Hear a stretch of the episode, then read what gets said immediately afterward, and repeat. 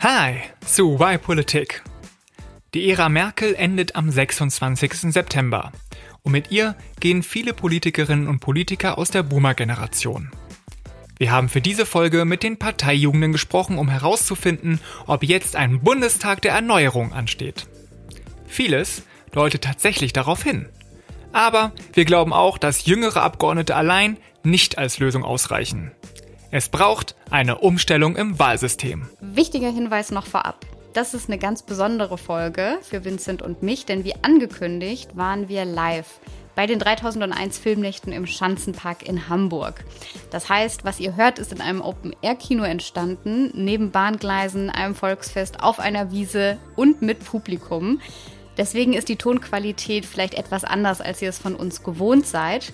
Trotzdem freuen wir uns auf die Folge und wünschen euch viel Spaß dabei.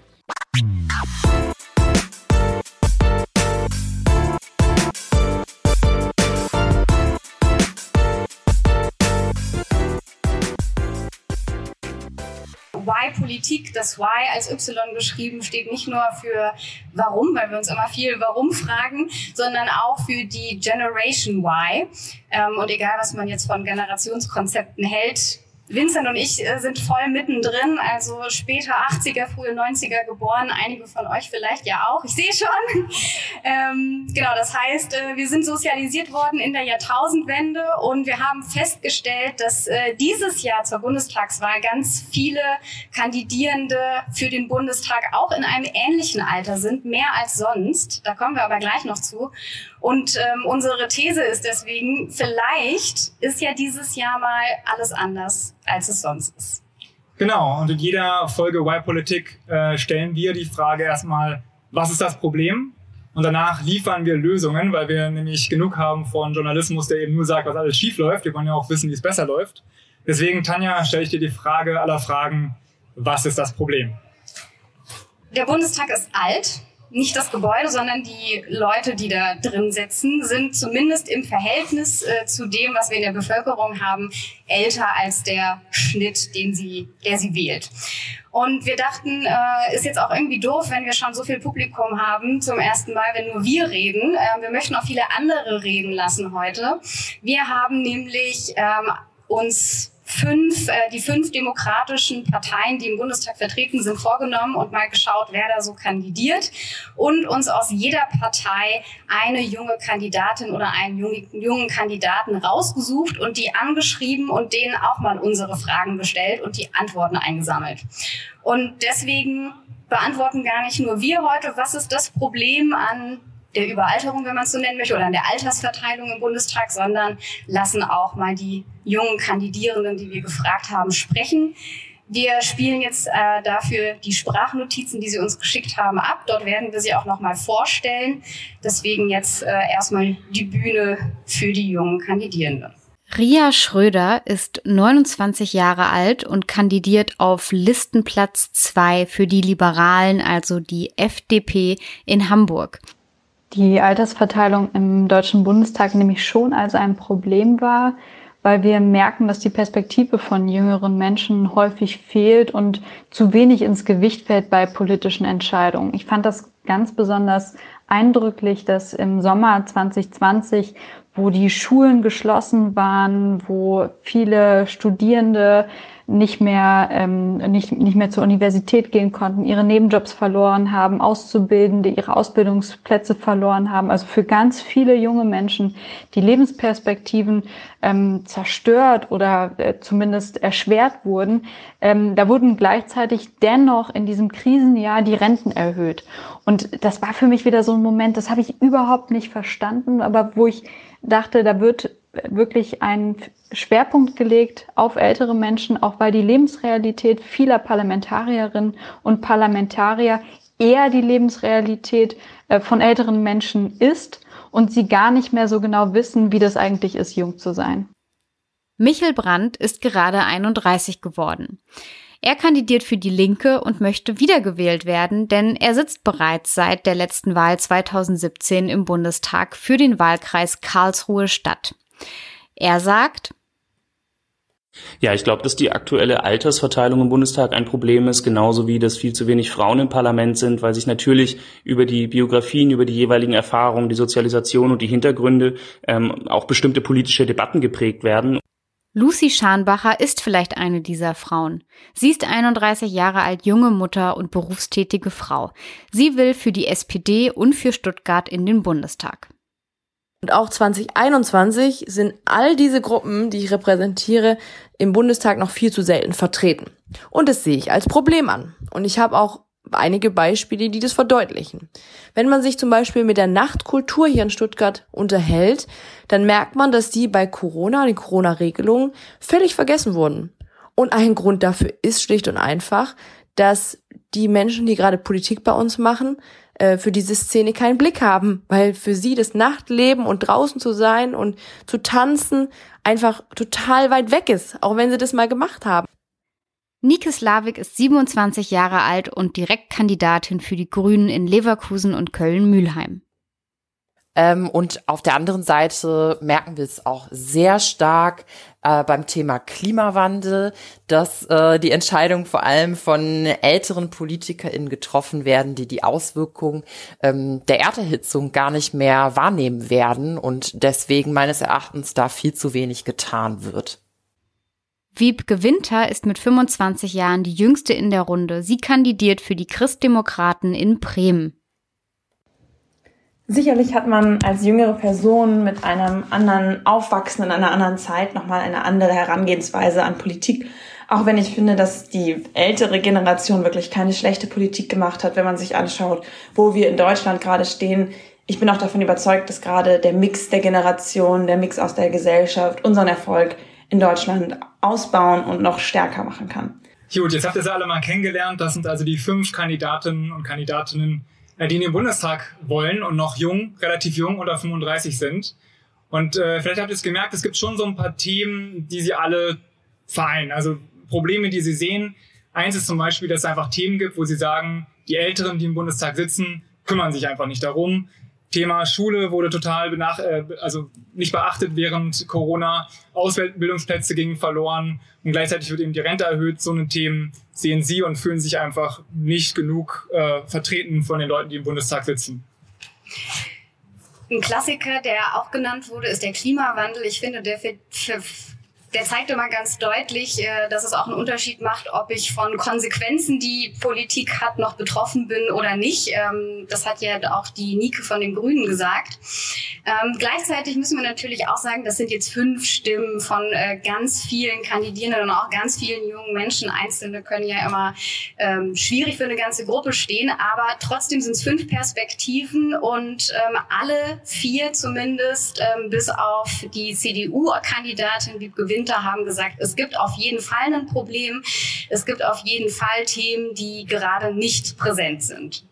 Genau, das, diese subjektiven Einschätzungen werden auch unterstützt von der Statistik. Nämlich 2017, als der letzte Bundestag zusammenkam, das erste Mal, da hat die Süddeutsche Zeitung mal geschaut, wie alt und wie jung sind denn die Leute, die im Bundestag sitzen? Und siehe da, nur jeder zwölfte Bundestagsabgeordnete, nur jeder zwölfte Bundestagsabgeordneter war zu Beginn der Legislaturperiode unter 35 Jahre alt. Der Gesamtanteil in der Bevölkerung liegt aber doppelt so hoch. Also insgesamt, wenn man das repräsentativ, äh, repräsentativ haben möchte im Bundestag, dann fehlen einfach 63 Jüngere im aktuellen Bundestag. Also müssten dieses Jahr, damit wir repräsentativ sind, 63 Menschen mehr gewählt werden, die unter 35 sind. Äh, mit 35 ist man ja auch noch jung in der Politik. Ähm, zusammengefasst aber, wir wollen uns ja auf die Lösung konzentrieren. Das heißt, das soll es auch mit dem Problem jetzt erstmal schon gewesen sein. Wir haben auf jeden Fall gesehen, es gibt bestimmte Themen, die kann man auch alle sich noch tiefer angucken. Und wir können erstmal festhalten, es gibt eine Politik, wo junge Menschen sagen, die müsste anders sein. Und deswegen kommen wir jetzt äh, zu unserem wichtigsten Teil, nämlich der Lösung.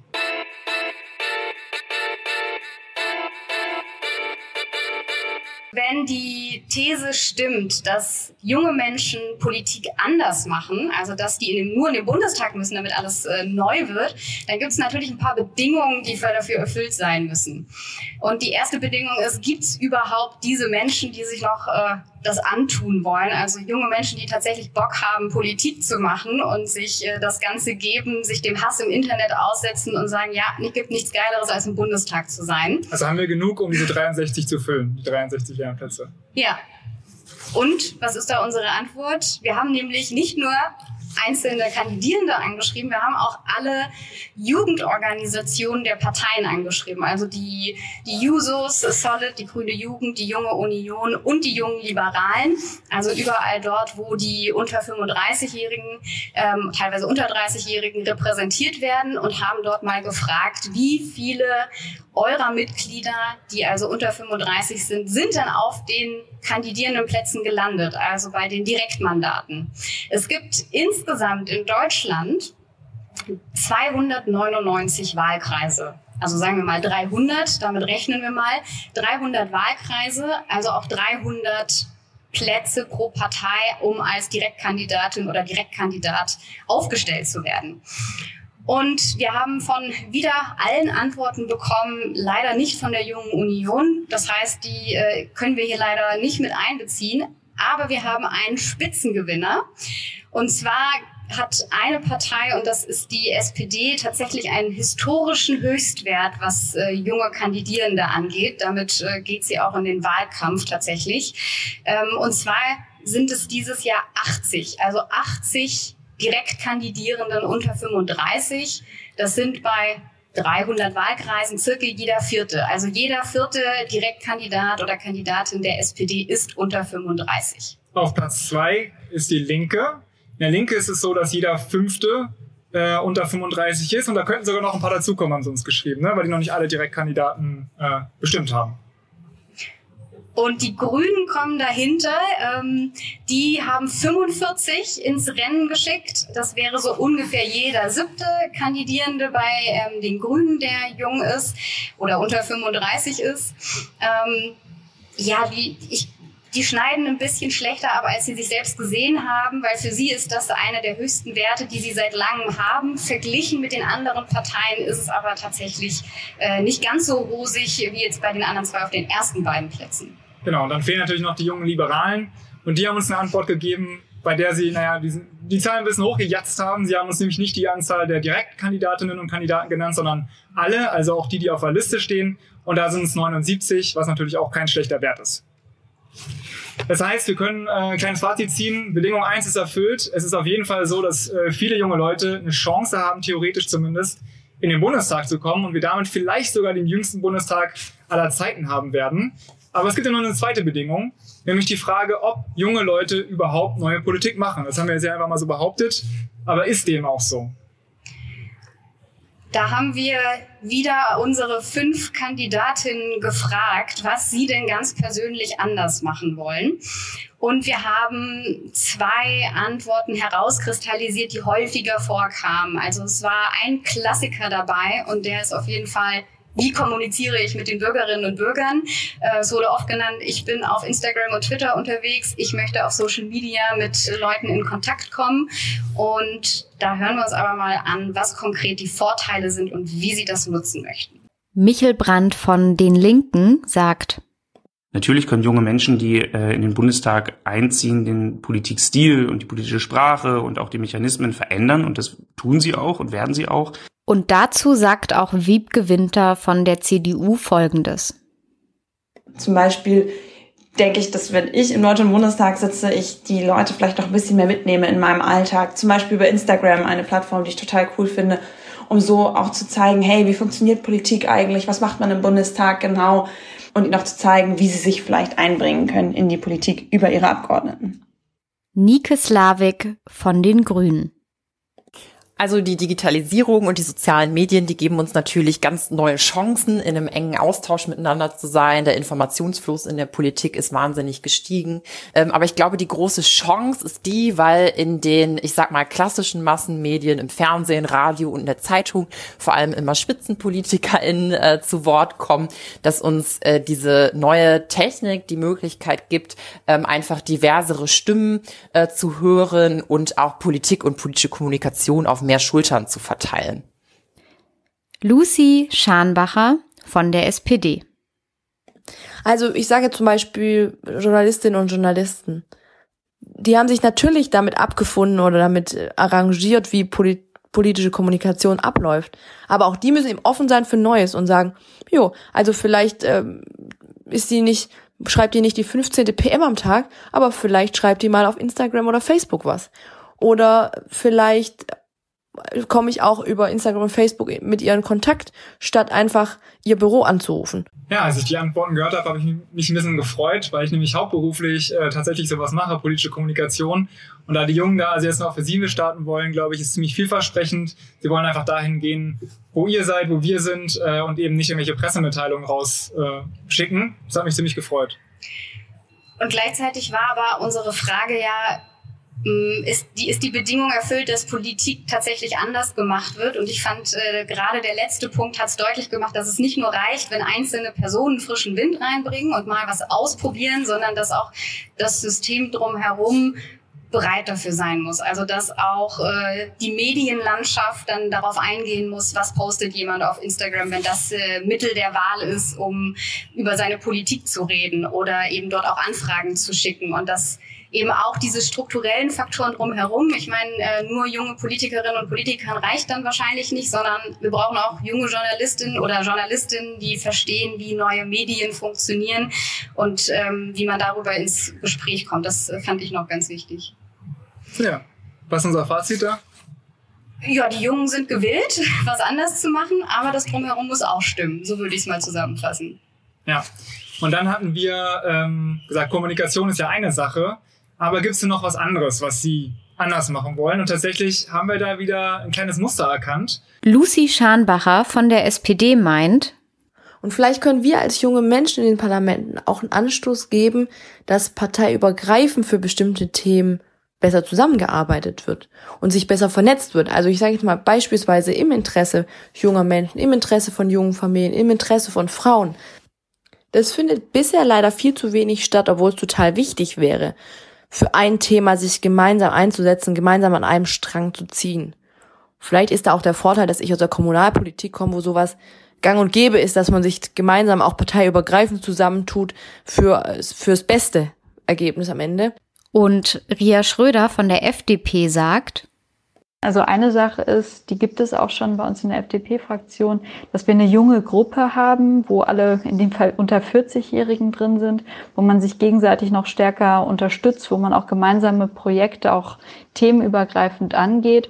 Und ähm, ich glaube, dass so eine Verbindung natürlich auch fraktionsübergreifend klappen kann. Die inhaltlichen Unterschiede sind natürlich da, aber manchmal äh, nehme ich das einfach auch als sehr äh, zielführend war, wenn man sich schon mal im Ziel einig ist, dann lassen sich die Wege auch äh, mit den unterschiedlichen Perspektiven, die man eben äh, von den äh, unterschiedlichen Parteigedanken ähm, äh, her hat, ähm, dann trotzdem eher erreichen, als wenn man quasi nur ähm, äh, da im eigenen Saft unterwegs ist. Und das ähm, wäre was, was, glaube ich, auch äh, junge Politikerinnen und Politiker stärken könnte, wenn man da ähm, die Netzwerke junger ähm, Parlamentarierinnen und Parlamentarier noch verstärkt.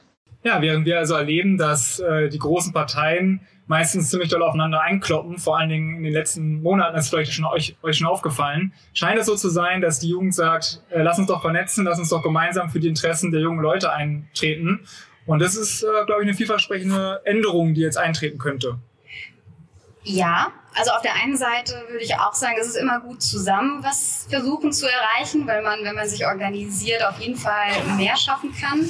Und gleichzeitig, das soll auch nicht ungesagt bleiben, birgt es natürlich die Gefahr, dass man von außen nicht mehr die Unterschiede erkennt und das Gefühl hat, naja, wenn die sich alle einig sind, äh, warum soll ich dann eigentlich noch wählen gehen, wenn es eh keinen Unterschied macht, wer an der Macht ist? Also dann, da muss man schon aufpassen, dass es klar ist, ähm, man ist sich im Ziel einig, man möchte einen Planeten zum Beispiel, äh, der äh, zukunftsfähig ist, wo man drauf leben kann und das nicht nur die nächsten 30 Jahre, aber trotz alledem auch die Unterschiede erhalten muss.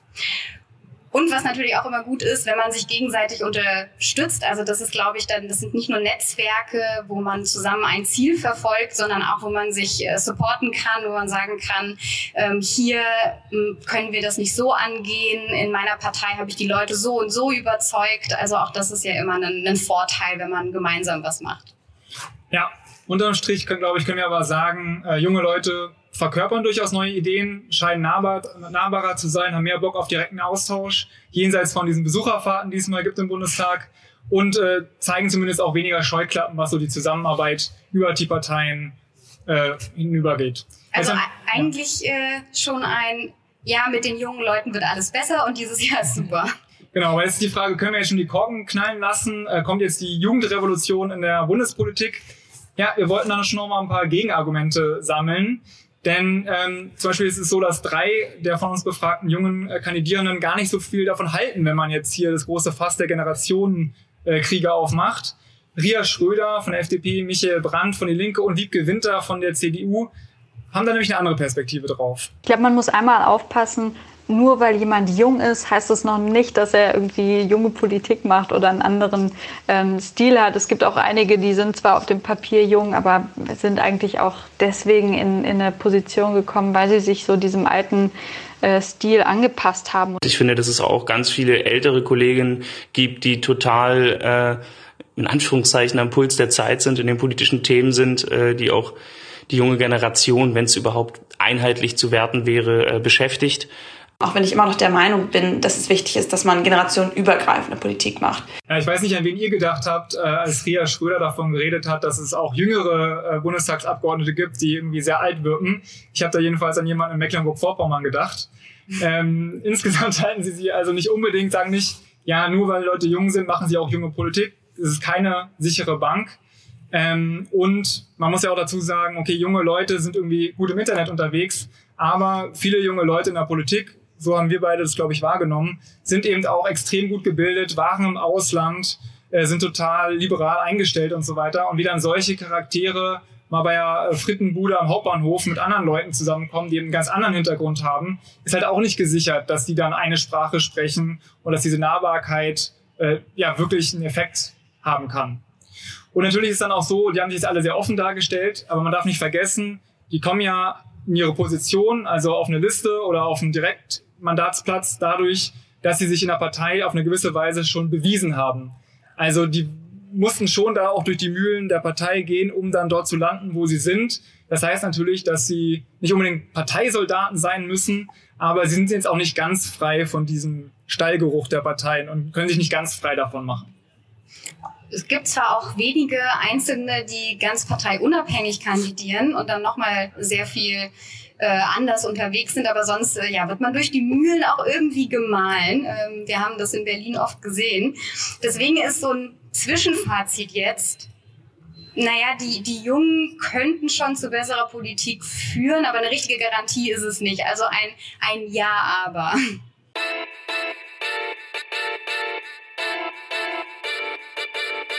Und deswegen haben wir noch uns zwei weitere Ideen überlegt, was man denn wirklich machen kann, weil wir uns auch nicht so ganz auf unsere Generationsgenossen und Genossen verlassen wollen. Wir haben uns nämlich überlegt, dass eine Begrenzung der Amtszeit eine gute Idee sein könnte. Und dann hatten wir auch noch eine ganz verrückte Idee, von der ihr vielleicht schon mal was gehört habt, nämlich den Bundestag auszulosen, statt ihn zu wählen. Das sind die zwei Ideen, die wir euch noch mitgeben wollen. Ähm, und fangen wir mal mit der Amtszeitbegrenzung an. Wir glauben, es gibt zu wenig junge Abgeordnete, aber es gibt eben auch zu wenig neue Abgeordnete, egal welchen Alters. Und dieser Einschätzung stimmen uns auch äh, zwei Leute zu, die wir gefragt haben, nämlich einerseits die mögliche Neuabgeordnete Lucy und auch der Michael, der ja schon im Bundestag sitzt. Deswegen ist es so enorm wichtig, dass auch unsere Parlamente einfach regelmäßig neu durchmischt werden und mit neuen Ideen, Gedanken, die mal ganz über den Tellerrand hinausblicken, geflutet wird. Und natürlich hat es was damit zu tun, dass viele Parlamentarier auch sehr, sehr, sehr lange äh, hier im Parlament sind oder in ihren Parteien, in den Apparaten ähm, und sich damit bestimmte ja, Stile, Machtstrukturen einschleichen, die, glaube ich, für die politische Debatte problematisch werden können. Ja, und diese Einschätzungen waren nicht einfach wieder nur Gefühle, sondern tatsächlich, wenn man sich den Bundestag anguckt, den letzten, den es gab, 2017 gewählt, da war es so, dass nur jeder dritte Abgeordnete neu war. Und wenn man mal die FDP rausrechnet zum Beispiel, dann sieht's noch deutlich schlechter aus. Also bei CDU, SPD und Grüne, da war nur ungefähr jeder fünfte neu im Bundestag. Also das heißt, wenn man fünf Leute nebeneinander stellt, vier waren vorher schon mal im Bundestag und äh, der fünfte ist dann neu dazugekommen. Genau. Und die, die im Bundestag einmal sind, die bleiben da eben auch nicht nur eine Legislatur und gehen dann wieder raus, zum Beispiel in die Privatwirtschaft oder zu einer NGO, sondern die bleiben auch eher. Durchschnittlich waren sie nämlich zehn Jahre im Bundestag, bevor sie dann sich einer neuen Herausforderung widmen. Bei unserer Recherche ist uns dann ein äh, sehr ja, besonderer Fall noch ins Auge gestoßen. Es gibt natürlich auch einen Dienstältesten im Bundestag.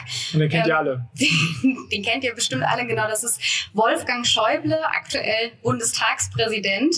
Und Wolfgang Schäuble ist auch mit Abstand der Dienstälteste. Der sitzt seit 49 Jahren im Bundestag. Und er will nochmal antreten. Also er tritt nochmal an, das heißt, es werden dann nochmal vier Jahre mehr. Man muss sich einfach reinziehen, dass er seit 1972 äh, im Bundestag sitzt und 72 waren wahrscheinlich die wenigsten hier äh, geboren. Da war Vietnamkrieg, da war der Watergate-Skandal, da war Willy Brandt Bundeskanzler. Und Wolfgang Schäuble war 30 Jahre alt. Genau, und hatte damals bestimmt äh, frische Ideen, aber jetzt, äh, mehrere Jahrzehnte später, ist halt schon ein bisschen fraglich, ob er jetzt noch die Power mitbringt, um irgendwas in unserem Land zu verändern. Und deswegen sagen wir, muss es so sein, also müssen wir zulassen, dass Leute ähm, dort einfach die ganze Zeit bleiben, ihr ganzes Leben, brauchst nicht neuen Wind und schlagen zwölf Jahre vor, zwölf Jahre maximal, drei Amtszeiten. Dann hätte es, wäre es so, dass die Leute erstmal reinkommen können in der ersten Amtszeit, dann ein bisschen Erfahrung sammeln und in der dritten Amts Amtszeit noch was umsetzen können, um dann wieder eine andere Position zu suchen, eben nicht dieses Klischee des Berufspolitikers, der Berufspolitikerin ähm, sich aneignen. Weil ich sag mal so, also wenn du in zwölf Jahren keine Veränderung schaffst, dann schaffst du es halt in 49 Jahren auch nicht. Und auch dazu haben wir dann die Parteijugenden gefragt, haben sie angeschrieben und gesagt, hey, wie steht ihr denn dazu, Amtszeitbegrenzung? So, das ist doch eigentlich in eurem Sinne, ihr wollt auch, dass neue junge Leute kommen. Und die haben sich nicht dafür ausgesprochen. Also äh, es war nicht so, dass die jetzt alle dagegen waren, aber äh, tatsächlich Oft war nur. gibt es auch einfach gar keine Beschlüsse dazu. Also manchmal haben sie sich auch gar nicht damit beschäftigt. Aber wenn sie sich damit beschäftigt haben. Genau, da waren sie eher dagegen. Vor allen Dingen die jungen Liberalen, die haben gesagt, nein, es soll da im Bundestag keine Amtszeitbegrenzung geben. Aber das Bundeskanzleramt, da würden sie doch gerne, dass alle zehn Jahre jemand Neues reinkommt. Also damit eben das nicht nochmal passiert wie Angela Merkel, die da eben 16 Jahre sitzt und äh, ja, den Posten warm hält. Jetzt äh, ist natürlich Amtszeitbegrenzung, da kriegen wir eine Durchmischung hin ähm, und dann kriegen wir vielleicht auch mehr junge Leute in den Bundestag und äh, gleichzeitig ist das aber ja nur ein Faktor, der dann repräsentativer wäre. Ähm, denn auch, das haben wir ja auch um schon mal gesagt, die sind, die sind schon alle auch relativ homogen, die sind gut ausgebildet, die haben meistens Abitur gemacht, oft noch studiert, ähm, kommen aus ähnlichen, aus ähnlichen Haushalten, ähnlichen Hintergründen ähm, und natürlich fehlt noch ganz viel anderes auch im, im Bundestag, also vor allem auch äh, Hauptschülerinnen und Hauptschüler, die unterrepräsentiert sind. Frauen haben wir ja auch schon gehört und auch Menschen mit Migrationshintergrund. Deswegen hat uns das noch nicht ausgereicht und wie so oft ähm, hätte man gern eine Lösung für ein Problem, ähm, aber es gibt nicht diese eine Lösung. Deswegen äh, kommen wir jetzt nicht drum rum, dass wir noch eine Lösung haben, die uns ganz gut toll gefällt und die erstmal so ein bisschen hoch ist. Ähm, wir haben dazu auch eine Podcast-Folge gemacht, wo wir das mal darlegen. Aber jetzt, äh, Vincent, vielleicht zusammengefasst, warum ist das Los ein gutes Wahl der Mittel? Ja. Ein gutes Mittel der Wahl, so rum. Ja, Losen klingt natürlich erstmal total antidemokratisch, weil wir sagen ja, also Demokratie ist, ich bestimme, wer die Macht hat. Aber wenn man sich mal anguckt, woher die, woher die Demokratie kommt, ne, aus dem Griechenland, dann war es tatsächlich so, dass zum Beispiel in, in Athen gelost wurde. Da wurden Politikerinnen, äh, Politiker, muss man glaube ich sagen, da waren gar keine Frauen in der Macht. Äh, Politiker wurden gewählt, äh, gelost, Richter, Beamte, alle gelost. Und der Vorteil, den die damals schon gesehen haben, ist es halt, wenn immer wieder neue Leute einfach random reinkommen, dann gibt es eben weniger Seilschaften, dann gibt es weniger Korruption und dann sehen auch weniger Leute die Politik als Karriere. Im Gegenzug dafür hat man aber den Vorteil, dass es eine Art Gleichheit der Macht gibt, weil eben du kannst Politiker werden, deine Nachbarin kann Politikerin werden und somit gibt es nicht mehr die Politiker da oben, sondern alle können es halt sein. Und du kannst ja nicht über deine Nachbarn schimpfen, dass die jetzt äh, eine andere Meinung haben als du. Jedenfalls nicht so, äh, wie es heute ist. Und ich glaube, man kann sich das so ein bisschen vorstellen mit Umfragen. Da habt ihr ja bestimmt auch schon mal was in der Zeitung gelesen. Es gibt diese repräsentativen Umfragen, damit nimmt man sich tausend Personen und die bilden dann eben so unsere Gesamtbevölkerung ab. Einen Querschnitt bilden die ab. Und so ähnlich gibt es dann auch Lossysteme, dass man also sicherstellt, mit jeder Ausbildung, in jedem Alter sind Leute repräsentiert und bringen dann eben ihren Hintergrund auch in die Entscheidungsfindung ein. Und äh, tatsächlich in den letzten Jahren kann man merken, dass äh, diese Idee Fuß fasst. So ist es so, dass in Irland zum Beispiel die gleichgeschlechtliche Ehe 2017 deswegen eingeführt wurde, weil sich vorher ein Bürgerrat eben dafür ausgesprochen hat. In Frankreich letztes Jahr hat ein Bürgerrat äh, am neuen Klimagesetz von Präsident Emmanuel Macron mitgeschrieben und auch in Deutschland gab es dieses Jahr zum ersten Mal einen äh, Bürgerrat, der vom Bundestag sogar einberufen wurde und sich damit beschäftigt hat, was denn Deutschlands Rolle in der Welt sein soll.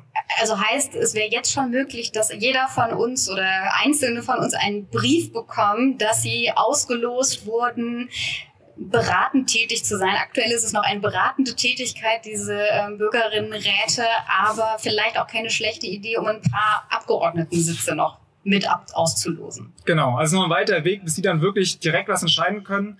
Aber immerhin scheint es mir doch so zu sein, dass äh, die Abgeordneten selbst auch erkannt haben, dass sie eben nicht mehr so gut in der Lage sind, jetzt alle Leute in der Bevölkerung äh, zu repräsentieren. Abschlussfazit, das große Fazit viele Boomer, so wie wir es am Anfang gesagt haben, wenn wir das nochmal aufgreifen wollen, gehen in Rente. Also viele kandidieren nicht mehr, unter anderem natürlich äh, Angela Merkel, die ähm, als erste Amtsinhaberin seit langen Jahren auch nicht nochmal antritt. Und viele junge Abgeordnete stehen in den Startlöchern. Das heißt, es wäre möglich, dass es einen Wandel gibt, aber wir sind auch immer so ein bisschen eben strukturell unterwegs. Die Strukturen müssen sich mit verändern, damit auch einzelne Personen wirken können. Und äh, deswegen von uns noch die zwei Forderungen. Eigentlich braucht es noch eine Amtszeit, Amtszeitbegrenzung mit dazu und Auslosen als Element wäre tatsächlich, ähm, würde uns vielleicht noch mal ein bisschen demokratischer machen oder ein, eine andere Demokratie führen, als wir sie jetzt haben. Ja, wie wir am Anfang gesagt haben, in 77 Tagen ist die Bundestagswahl. Was könnt ihr jetzt eigentlich machen? Also wir raten auf jeden Fall dazu, mal den Wahlomaten auszuprobieren, wenn der kommt. Da kann man immer gut schätzen, welche Partei denn so zu einem selbst passt. Aber schaut doch mal wirklich in eurem Wahlkreis, wer da so kandidiert. Und wenn ihr halt merkt, okay, hier ist, äh, weiß ich, ein alter Knacker und hier ist mal eine junge Frau, dann wählt doch vielleicht die junge Frau, wenn sie auch sonst mit den Positionen so einigermaßen klarkommt, damit wir es eben schaffen, mehr junge Leute in verantwortungsvolle äh, Positionen zu bringen. Und wenn ihr wollt, äh, dann hören wir uns vielleicht auch mal wieder. Wir kommen alle drei Wochen raus mit Lösungen fürs dritte Jahrtausend.